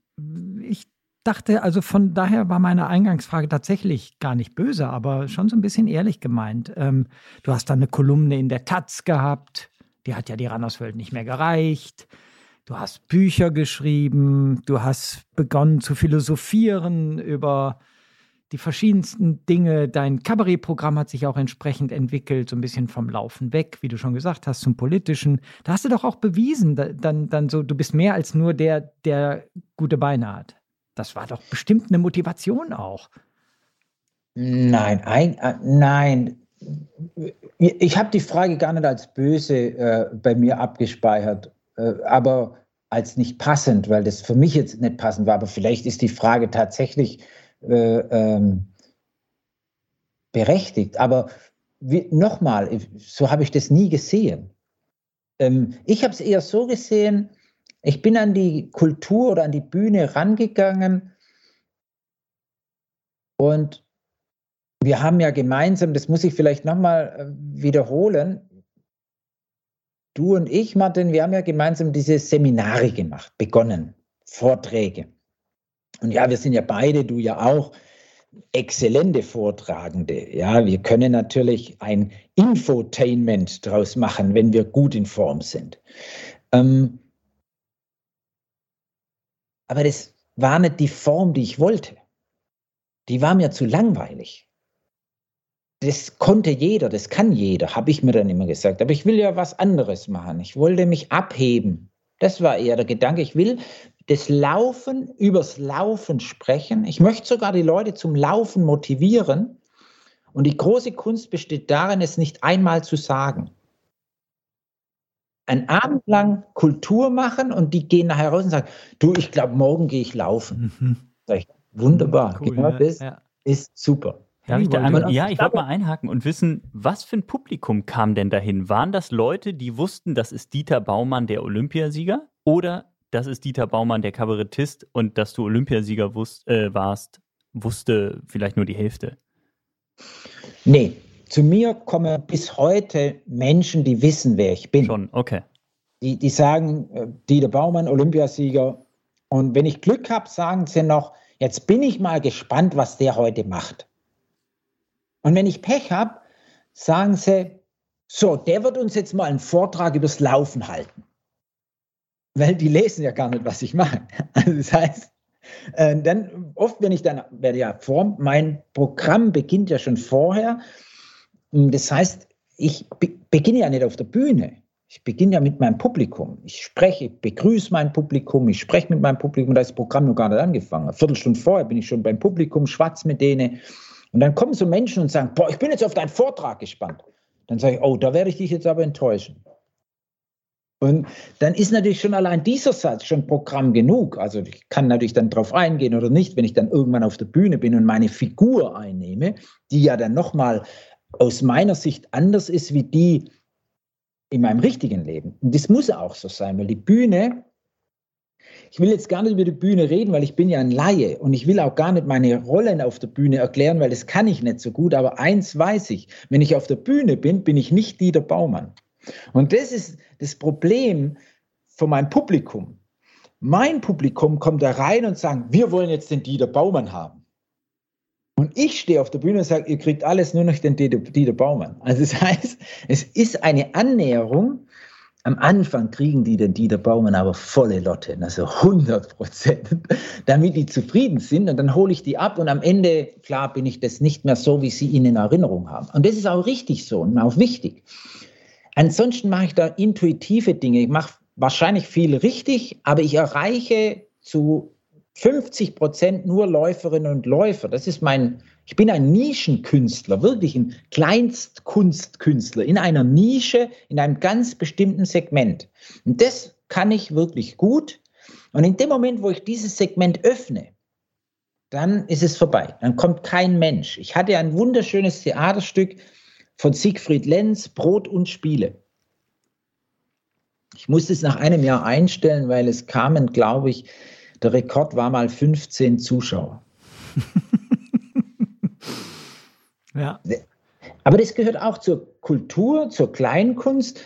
Also ich kann auch vor sechs Menschen auftreten, da bin ich schmerzfrei. Ja, du hast, du hast mir gesagt, das wäre so die Regel, wenn da mehr im Publikum sitzen als auf der Bühne sind und du bist nur einer auf der Bühne, dann musst du schon spielen, so ungefähr. Also man spielt, eigentlich spiele ich immer. Ja. Es wird nicht abgesagt. Ja. Also ich spiele vor sieben Leuten genauso wie vor 350. Wobei Spiel, das Ganze hat also das liegt am Veranstalter, der dann sagt, hey Leute, jetzt müssen wir dann irgendwann die Reißleine ziehen, weil klar, man hat ja Aufwand, Technik und so weiter, es kostet alles Geld. Aber mein Grundsatz, ich spiele immer. Mhm. Wobei es hat jetzt momentan ja ein Ende. Du nennst dieses Jahr jetzt dein Sabbatical immer so schön. Äh, ich merke das so richtig noch nicht, weil andererseits hast du auch eben wieder, hatte schon wieder der Bürgermeister XY angerufen oder was, oder eine Mail geschickt, dass du dit oder jenes da machen sollst. Also du bist schon weiter unterwegs. Ähm, was hat das damit auf sich? Erklär mal kurz. Äh, ich möchte das auch jetzt nochmal persönlich ja, unterzeugen hören, was du da irgendwie. Ganz, ganz schnell erklärt und auch gar nicht kompliziert. Ich räume ein und gestehe das absolut frei weg. Die Corona-Zeit hat mich gestresst. Mhm. Mhm. Also dieses ausgebremst werden, dieses ähm, wir im Veranstaltungsbereich, sowohl Laufen wie auch Kultur, durften nichts mehr machen, konnten nichts mehr machen. Und da ich jetzt in diesem Segment so dazwischen, ich lebe, ich brauche Laufveranstaltungen, war ja auch zum Teil selber Mitveranstalter und brauche Kultur. Schon funktioniert meine Kultur auch gar nicht. Also das heißt, ich brauche die Läufe als Trittbrett für meine Kulturevents. Und mein Geschäftsmodell ist quasi zusammengebrochen, wenn man das so will. Und diese ganze Verschieberei und, und, und, und, verkaufte Tickets und dann holen wir das nach und dann hast du einen Nachholtermin und dann fällt der doch aus und dann verschiebt man nochmal und dann lassen wir es am Ende ausfallen, wir zahlen die Tickets aus. Hin und her ganz unterschiedliche Facetten. Der Tontechniker gibt es nicht mehr, also brauche einen neuen. Ich muss mir meine Technik ja leihen. Die Leihfirma bricht zusammen, keine Arbeiter mehr. Also es sind viele Kleinigkeiten, die mich wahnsinnig im Prozess, weil das halt so wunderbar gefluppt hat. Es hat alles funktioniert. Ich wusste genau, wo ich hin muss. Ich konnte das alles abrufen und plötzlich konnte das nicht mehr. Und es war alles vage und es wurde alles abgesagt. Das hat mich angestrengt, wahnsinnig angestrengt. Und dann immer wieder die Gedanken, ja, es fängt ja jetzt an, jetzt im Herbst fängt es an, ja, im Herbst hat nicht angefangen, ja, aber im Frühjahr fängt es an, nee, im Frühjahr hat es immer noch nicht angefangen, jetzt kommen keine Leute, sagen wir, jetzt, jetzt kann ich spielen, jetzt kommen keine Leute. Und dann habe ich mir irgendwann gedacht, nee, das tut mir jetzt alles nicht gut. Mein Gefühl sagt mir,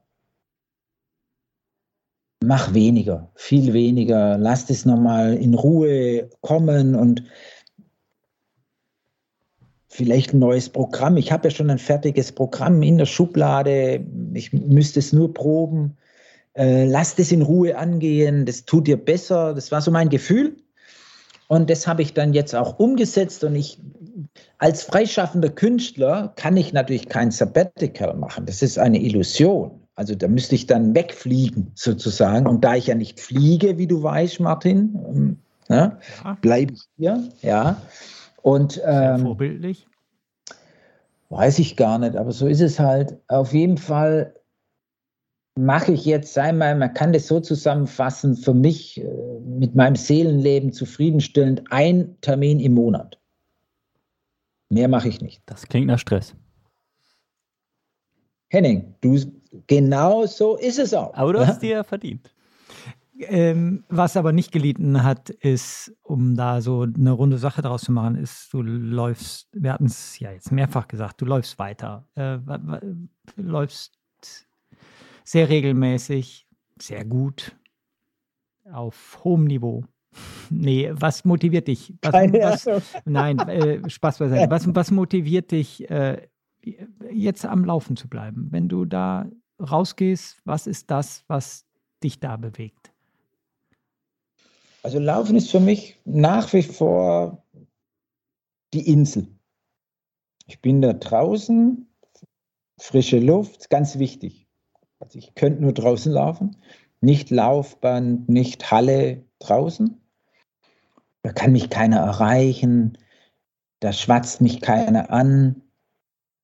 Da bin ich so ganz für mich und nach einer Stunde zurück habe ich da alles sortiert, was zu sortieren gibt. Ich bin da so ein bisschen, ich bin dann plötzlich wieder, fühle ich mich, okay, alles ist geordnet, alles ist gut. Im größten Chaos, dann gehe ich laufen, dann ist danach alles wunderbar. Dann kommt das Chaos wieder, das ist ja klar, aber ich habe mir diese Insel geschaffen, diese Insel des Laufens. Und das bringt mich raus. Es geht gar nicht um Geschwindigkeit, wobei natürlich, Martin, wem sage ich das, wenn man so eine Vita hat wie wir, 40 Jahre laufen und wenn man das einigermaßen ohne Unterbruch macht, dann ist es nicht auch schwierig, ein gewisses Niveau zu erhalten. Wenn man das dann hat, da muss man nicht nachdenken. Wir müssen nur nachdenken darüber, wie verletze ich mich nicht. Das ist so eher des Nachdenkens, wo man sich überlegt, uff, was muss ich machen, dass jetzt meine Wade nicht zwickt, meine Hüfte, mein Rücken. Also dann machen, überlegen wir uns Gegenmaßnahmen, irgendwelche Übungen, Kräftigung, was auch immer. Aber das Laufniveau an sich nach so vielen Jahren ist natürlich einfach zu erhalten. Vorausgesetzt, es fällt nie aus. Das ja. ist die Kunst. Das ist die Kunst. Ja, Wenn man, so man muss ihm weiter die richtige Wertigkeit geben in so einem Tagesablauf. Es muss höchste, höchste Wertschätzung. Haben. Ja, ich, ich glaube auch, dass man, also ist ja auch nicht so, korrigiere mich, dass ich da jeden Tag pfeifend durch den Wald laufe. Man bricht da schon mal auf und denkt, ja, so ein Scheiß. Ne? Oder ich denke mir auch ganz oft, oh, heute, nee, heute gehe ich nicht raus. Ach, boah, nee, komm. Und wenn man aber dann draußen ist, also wenn man dieses Momentum überwunden hat, dann habe ich ganz schnell den Eindruck, bah, ich mache genau das Richtige. Das einzig Wahre, jetzt bin ich beim Laufen. Und es ist dann auch so, dieses Gefühl hält dann an. Und das ist auch das, was ich suche. Also ganz klar, man muss ja auf der Suche sein, sonst geht man nicht raus. Also was, was ist es, was einen raustreibt? Und das ist die Suche nach dieser Entspanntheit, nach dieser, boah, ja, ich würde sogar sagen Leichtigkeit. Obwohl das nicht immer leicht ist, wie wir laufen, aber diese Leichtigkeit, wenn man so vom Ballast befreit ist, wenn man dann gelaufen ist. Das ist das Schöne vielleicht zum Schluss, also bevor Henning noch mit tausend anderen Themen käme. Ähm, jetzt machst du ja für die, du schreibst ja seit Jahren, seit 1994, eine Kolumne für unser Magazin Randerswelt. Ja, das gibt es auch, ein Magazin Randerswelt. Es gibt nicht nur den Randerswelt Podcast. Ähm, und jetzt ist dein Thema aktuell, ähm, dass du jeden Monat einen Volks, ein, nein, wie, wie, wie nennst du es, ein, ein Dorflauf. Dorflauf besuchst und du tust das tatsächlich. Vielleicht kannst du so, was, was erlebst du da? Gibt es da äh, irgendwas, was jetzt für dich, ja, neu wird, wird gar nichts mehr sein, aber was dir einen anderen Sicht, eine andere Sicht nochmal auf das Laufen gibt oder neu ist ja alles, Martin. Neu ist immer, jeder Tag ist neu. Da bin, ich, da, da, bin ich, da bin ich absolut überzeugt. Und es gibt auch wirklich Situationen, wo ich denke, das habe ich jetzt noch nie erlebt. Das ist, das ist selbst beim Laufen, das ist toll. Ähm, die Idee, und da muss ich sagen, die Kolumnen schreiben ist auch ähnlich wie Laufen. Man muss dann sich schon irgendwelche Tricks überlegen der Motivation. Wie kriege ich jeden Monat eine Kolumne? Seit 1900, 1994, ja, voriges Jahrhundert sozusagen. Äh, ich frage mich das, habe mich oft gefragt und, und ich gebe mir immer Themen. Also auch wiederum so eine, eine kleine Brücke, wie, also mache ich mir Thema, Dorflauf. Und ich sage immer, ich kann dann gut darüber schreiben, wenn ich es mache. Also zwölf Dorfläufe. Also ich habe mir dann eigene Regeln gesetzt, natürlich mit dem Chefredakteur Martin Grüning abgesprochen, klar. Ich habe gesagt, was ich machen will. Der Martin hat Ja gesagt. Ähm, Dorflauf heißt, es muss eine Gemeinde sein, darf keine Stadt sein, keine Stadtläufe, keine große Veranstaltung. Gemeinde, Dorf, die machen einen Lauf. Und ich melde mich ganz kurzfristig an, Überraschungsmomentum, zwei Tage, mehr kriegen sie nicht, die Veranstalter, und dann melde ich mich an, dann komme ich und dann laufe ich. Und ab der Anmeldung beginnt die Geschichte, berichte ich darüber, was da passiert. Und, und, und tatsächlich ist es ich wage mal die, die, die Prognose, da werden jetzt nicht meine Kritiker werden dann sagen, ja, jetzt geht er aufs Dorf und lässt sich da feiern und so weiter. Ja, das ist, das mag ja so sein, aber tatsächlich ist es, beginnt es damit bei allen, ich habe jetzt drei hinter mir, bei allen drei komme ich da hin zur Anmeldung. Dann sagt mir der, werde ich natürlich sofort erkannt, dann werde ich sofort eskortiert zum Veranstalter, zum Chef des Vereins. Und dann sagt er zu mir, ich hätte nie gedacht, dass du kommst. Also ich habe geglaubt, es ist eine Fake-Anmeldung. Es ist ganz interessant, was da im Kopf abläuft. Und dann, ja, und dann gibt es da kein Halten und dann ähm, werde ich allen Laufgruppen vorgestellt, die da laufen sind ja Gott sei Dank oder schade eigentlich bei so Veranstaltungen nie mehr wie 150 Teilnehmer und Teilnehmerinnen. Es ist alles ganz handgestrickt, wie man das noch kennt aus unserer Jugend, sage ich jetzt mal, so mit Kuchentheke, mit einem Blatt Papier der Anmeldung, wenn man will, und, und 8 Euro Startgeld, 5 Euro Startgeld und keine T-Shirts äh, äh, und, und, und eine liebevolle Betreuung an der Strecke, eigentlich immer. Ja, da steht dann die Freiwillige Feuerwehr, der Musikverein, das ganze Dorf. Also ohne das Dorf und die Dorfgemeinschaft funktioniert so ein Event nicht. Das heißt, es sind alle eingebunden. Die verletzten Läufer, die Aha-Kicker und jeder hat eine Aufgabe. Und, und das ist natürlich sehr heimelig. Das mag ich ja. Ich komme ja auch vom Dorf. Ne? Also quasi, das ist ja mein Blaubeuren und Wippingen, wo ich groß geworden bin. Das ist ja alles so eine Struktur. Das ist natürlich schön. Das ist schön, da einzutauchen, zu berichten, weil ich ja glaube, dass der Motor unserer Laufbewegung ja aus diesen Gruppierungen kommt.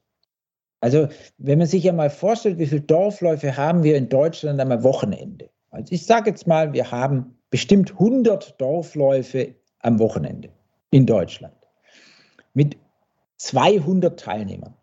100 mal 200 das sind 20.000 Menschen. 20.000 Menschen laufen da in kleinster Organisation. Und, und, und das muss man sich, die Dimension muss ja klar sein, also was, da, was das bedeutet. Und auch ein Berlin-Marathon, ein Hamburg-Marathon lebt von diesen Strukturen.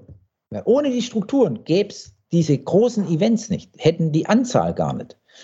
Und das finde ich sehr spannend und, und es ist auch fast immer so, dass es ein Verein ist, der das organisiert. Das ist, und diese, dieser Wettkampf ist eigentlich nur die erweiterte Trainingsgruppe dieses Lauftreffs. Mehr ist es ja nicht. Ne? Also das ist total witzig, total spannend und darüber möchte ich ein Jahr lang berichten. Aber ich glaube, äh, keiner, keiner, ich, ich kenne keinen, der das kritisiert. Ich äh, kenne nur Leute, wenn ich denen davon erzähle oder die Reaktion der Leserinnen und Leser ist, ist so, boah, toll, dass der ähm, eben auch aufs Dorf geht und nicht nur bei den großen Veranstaltungen äh, äh, dabei ist. Ähm, ja, und, du müsstest es mal also, Also ich fühle mich, fühl mich in der Rolle manchmal unwohl, weil ich komme da hin und plötzlich ich kann da nicht, klar, ich wusste ja, ich kann da nicht einfach so laufen. Nein, nein. Das ist unmöglich. Aber in der Form war ich dann doch auch überrascht. Ja, aber das, das ehrt, wie gesagt, auch mal wieder so wirklich äh, deine Toleranz anderen äh, Laufleistungsfähigkeiten gegenüber, dass du dahin gehst und da die Leute ernst nimmst und die mit deiner Anwesenheit zeigst du denen ja, du respektierst eben solche Veranstaltungen und die Menschen, die da sind und so. Und das hast du ja jetzt auch gesagt. Was ich aber noch kurz sagen muss, es ist, ähm, aber du, du gehst ja nicht hin, das finde ich ganz spannend und finde ich auch komplett nachvollziehbar, aber ich glaube, das ist nicht für jeden nachvollziehbar. Du gehst ja nicht hin und trabst da nur mit, sondern in nee. der Regel bist du jetzt die drei dann auch immer so gut du konntest an dem Tag da gerannt, ne, gerast. Ich laufe voll. Ja. Ich laufe voll. Ja, spannend. Ich schone, also ich schone mich nicht. Also ich, ich äh, zum Beispiel auch jetzt, ähm, ähm, ich bin ja schon wieder in der Vorbereitung auf einen Dorflauf, auch sportiv. Und ähm, nee, das kalkuliere ich mit ein. Da, da gibt da nicht, ich, ich, ich habe da auch eine besondere Einstellung, aber ich glaube, so besonders ist es nicht. Wenn ich zu einem Wettkampf fahre, und es ist für mich ein Wettkampf, jeder Läuferin und jeder Läufer, der irgendwo hinfährt zu einem Wettkampf, dann ist es ein Wettkampf. Ich will müssen, ich gehe an eine Startlinie und laufe los und ich will wissen, was kann ich jetzt über die 10 Kilometer. Und weil es so ist, glaube ich, hat jeder andere Teilnehmer auch das Recht, dass jeder alles gibt.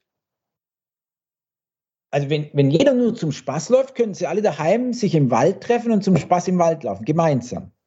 Aber sie gehen nicht in den Wald, sie gehen an die Startlinie. Also kann ich auch vom anderen erwarten, okay, ich will jetzt ja wissen, wie bin ich im Verhältnis zum anderen. Also gehe ich auch davon aus, der andere läuft auch voll. Weil nur dann ist es, nur dann ist es ja eine Messung, ein, ein Spaß. Mein Spaß, und da komme ich her, Leistungsheini, Stichwort, mein Spaß ist dann zu sagen, okay, jetzt vergleichen wir uns.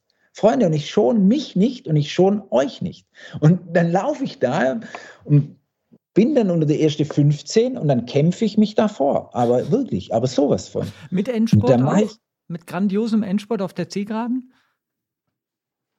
Äh, bei diesen drei Dorfläufen, die ich gemacht habe, musste ich das nicht mehr. Ich war zu weit weg oder die anderen zu weit weg, je nachdem. Ich war im Niemandsland, also konnte ich ganz entspannt. Aber es gibt Situationen, da gibt es einen Endspurt.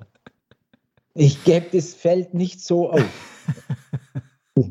Passt nicht zu mir, ganz ehrlich. Das ist sowas, wo ich sage, nee, nee, nee. Äh, ich muss dann manchmal schon taktisch laufen, also äh, Nordkirchen, um dann den Bogen zu spannen, Nordkirchen, Dorflauf, 5000 Meter. Im letzten Jahr, das war mein allererster, nee, mein zweiter Dorflauf, aber dem habe ich ja nicht berichtet, aber wo ich schon gemerkt habe, ich muss über Dorfläufe was machen.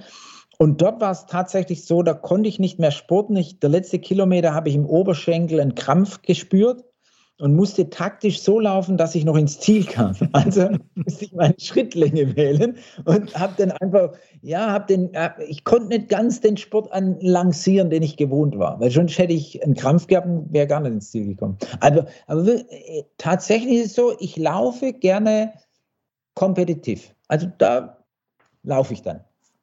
Also liebe, liebe Dorflaufveranstalter, wenn hier jemand, Veranstalterinnen und Veranstalter, wenn hier jemand zuhört, ne, ähm, schickt uns eine Mail, wenn ihr Dieter am Start haben wollt. Wir leiten sie weiter. Und ich würde dann gern wissen, wo er startet, weil dann würde ich da auch mal hinkommen und einmal Dieter Baumann schlagen. Das ist, glaube ich, auch schon äh, ein Ansporn für, für diejenigen, die dann da überrascht im Startblock neben dir stehen. Ja, das haben wir schon. Die Anfragen haben wir schon. Wo startet er denn? Ich würde doch mal versuchen, äh, Dieter. Mich, mich würde es motivieren. Ja, auf jeden ja, Fall. Ja, ja wir erscheinen mit diesem. Noch, noch mal ganz kurz. Henning? Bitte? Nie gehört. ja. Musst du äh, dir auch nicht merken, ich werde vor dir sein. Die Antwort wollte ich haben. Danke. Ja, ja. Schülerläufe äh, zählen nicht. Ja, äh, ich meine, äh, wir, wir sind schon zu lange jetzt, glaube ich, am, am, Reden. Ich glaube nicht. Nein, nein, nein, nein, Okay, gut. Ja, also jetzt, da ja eh alle ausgestiegen sind äh, und nicht mehr zuhören, äh, äh, können wir uns ja auch verabschieden, oder? Nein, vielleicht hat Henning noch eine Frage, eine wichtige.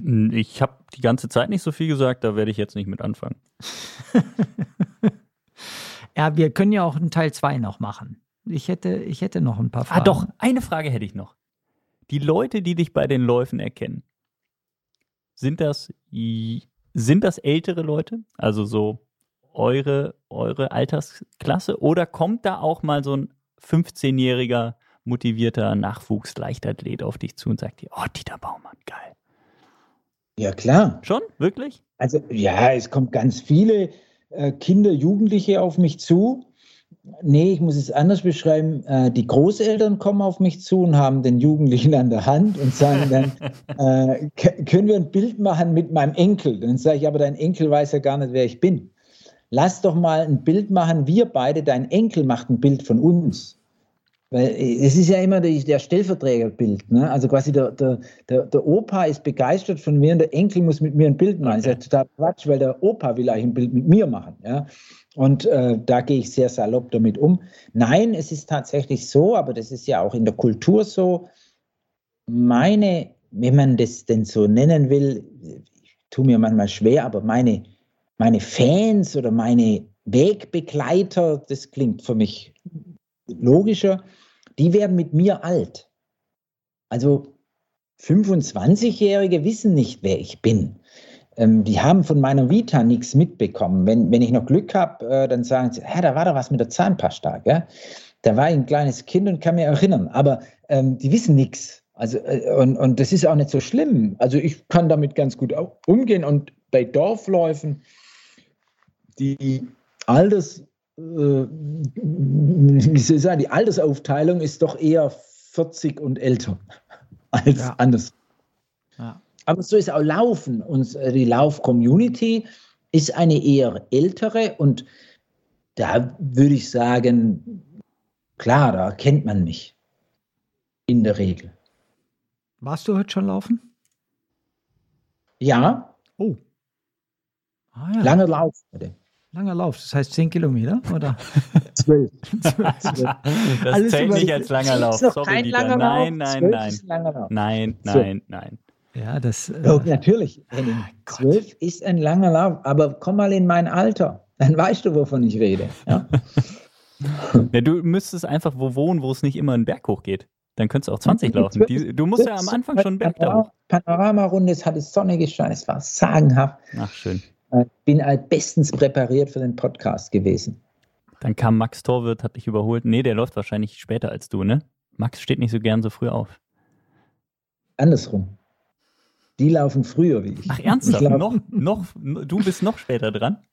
Ja, ich bin immer später dran. Ah, ich bin jetzt ein früher Läufer, das war mal, aber ich, wie gesagt, ich mag es stressfrei. Okay. Ich laufe später. War, war, gut. Ich muss ja nur nur einmal am Tag laufen. Die müssen ja zweimal laufen. Martin hat die Frage auch eigentlich nur gestellt, damit er jetzt selbst sagen kann, dass er noch nicht zum Laufen kam, weil wir diesen Podcast hier in unserer eigentlichen Mittagspause aufnehmen. Richtig? Richtig, ich muss jetzt ja. noch laufen gehen. Ich will noch laufen gehen. Ich will. So, du, du darfst. Will, du, du darfst. Du, ja, tatsächlich heute. Was steht bei dir an, Martin? Kurzer, kurzer Dauerlauf? Elf Kilometer? Woher wusstest du? Ja, klar. Ihr habt euch abgesprochen, gell? Ihr wollt mich provozieren jetzt, gell? Ja, Martin läuft den Carbonschuhen, dann sind elf Kilometer kurz. Mit, mit, Intervall, mit Intervall, welche Intervalle baust du ein? Nein, nein, du weißt doch, mir geht so wie dir. Nicht mehr als 70 Laufkilometer pro Woche, keine Tempoläufe mehr, ähm, kein Krafttraining und kein Stretching? die längsten Läufe nicht über, das, da bin ich allerdings besser als du, nicht länger als zwei Stunden. Zwei Stunden ist die absolute Obergrenze. Aber ich frage mich jetzt gerade bei der Schilderung, wieso empfiehlst du dann vielen Freizeitläufern deine unsäglichen Fahrtspiele und Temposachen? Ja, weil die äh, ganz anders als ich ja nicht 45 Laufjahre in also, den Knochen haben. Ich sage jetzt mal so. Das macht alles Sinn. Zuhörerinnen und Zuhörer, macht euch mal darüber Gedanken. Das macht alles Sinn. Der kommt nicht, der Podcast, der kommt nicht. Den, den streichen wir. Nee, das letzte schneiden wir raus. In diesem Sinne. Nix wird geschnitten. Dieter, vielen, vielen Dank. Das äh, ja, sehr, sehr lieb, euch. dass du äh, uns in unserem Podcast beehrt hast. Äh, sind wir ganz happy. Ähm, ja, wir hören uns wieder, auch hier in diesem Podcast irgendwann wieder. Genau. Wieder 100 Folgen vergehen lassen und dann komme ich wieder. Nee, das machen wir schon schnell. Wahnsinn. Cool. Danke, danke. Alles klar. Tschüss Vielen miteinander. Dank, Dieter. Tschüss. Ciao. Tschüss, Dieter. Das war die zugegebenermaßen sehr lange 108. Folge des Runners World Podcasts mit Olympiasieger Dieter Baumann. Wenn sie euch gefallen hat, also die Folge, dann lasst uns gerne eine Bewertung, einen Kommentar, ein Abo oder auch alles auf einmal da. Wir freuen uns auf jeden Fall darüber. Und nur noch zum Abschluss ein persönlicher Tipp von mir. Falls ihr Dieters Olympiasieg in Barcelona nicht vor Augen habt, dann sucht euch das Video doch mal bei YouTube raus. Ich garantiere euch, dass ihr mit Gänsehaut da sitzen werdet. Also mir geht es auf jeden Fall immer so. An dieser Stelle vielen Dank fürs Zuhören und bis zum nächsten Mal.